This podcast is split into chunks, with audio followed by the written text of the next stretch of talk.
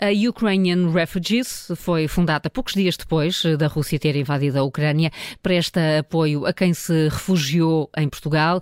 Junta-se a nós em direto Ângelo Neto, é o responsável desta associação. Muito bom dia, Ângelo Neto. Há, há cerca de um ano assistimos todos a um enorme movimento de apoio aos ucranianos que chegavam a Portugal. Eh, o que é que recorda dessa altura?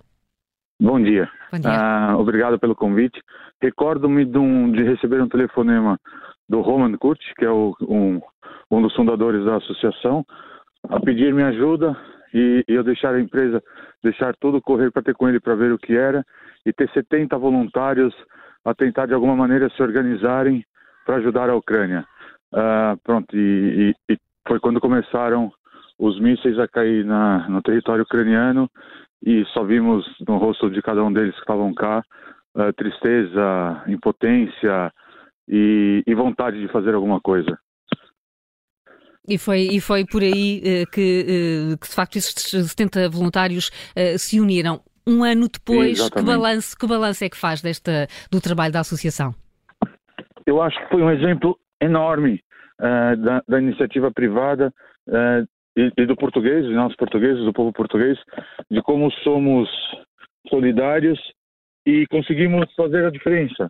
Ou seja, nesse um ano uh, de atividade da associação, já foram enviados para a Ucrânia mais de 40 caminhões TIR, mais de mil toneladas de medicamento, geradores, alimentos. Já fizemos seis, seis voos de, de resgate de refugiados. Estamos a falar só a associação ter atendido, acolhido, integrado e ajudado de alguma maneira uh, mais de 10 mil refugiados em Portugal e, e recebemos uma informação uh, da Ucrânia que o impacto das, das doações de Portugal que chegaram uh, na Ucrânia conseguiram ajudar e fazer a diferença para mais de 5 milhões de pessoas que lá estão. É muito gratificante ouvir esses números. E agora, o que é que, o que, é que a associação ainda pode fazer, ainda está a fazer? É, é, ainda com, com, continuando com a ajuda da iniciativa privada, uh, do povo português, vamos agora, uh, temos hoje uma conferência internacional sobre o ano da guerra, tá, com dois uh, militares, um, um general coronel e um, e um major, que são médicos do exército ucraniano, que vêm cá chamar atenção para a ajuda que eles precisam para recuperar tanto civis como, como, como militares dos traumas sofridos na guerra. E estamos agora a, a, a preparar a inauguração do, do, primeiro centro de tratamento e recuperação de feridos de guerra privado da Europa, em Portugal. Onde é que vai ficar?